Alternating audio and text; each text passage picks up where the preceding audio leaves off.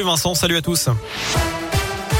Et à la une, le président ukrainien demande que la Russie soit tenue responsable pour crimes de guerre. C'est après l'onde de choc provoquée par la découverte de nombreux cadavres dans la ville de Boutcha.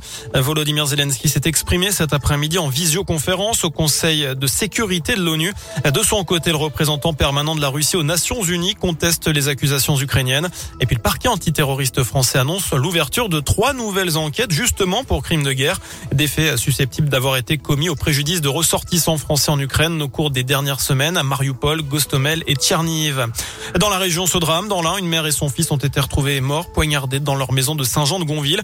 Les deux corps ont été découverts par le père de la famille. Selon le progrès, une autopsie devait être effectuée aujourd'hui. Le fils serait atteint de problèmes psychologiques. Plus d'infos sur radioscoop.com.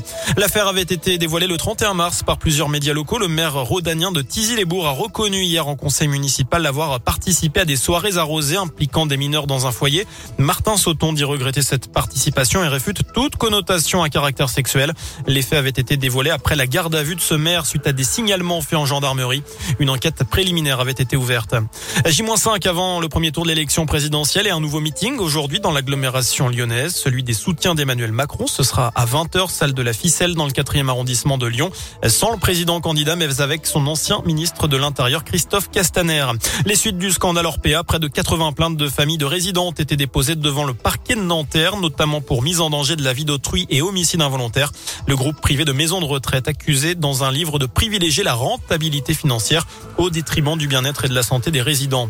Enfin, plus léger, Radio Scoop fête son anniversaire. On vous propose une série de concerts cette semaine et ce soir, c'est encore une fois Transborder de Villeurbanne près de Lyon. Vous l'avez entendu il y a quelques oui. minutes. Patrick Bruel, mais aussi Clara Luciani, Joy Jonathan ou encore Aliel.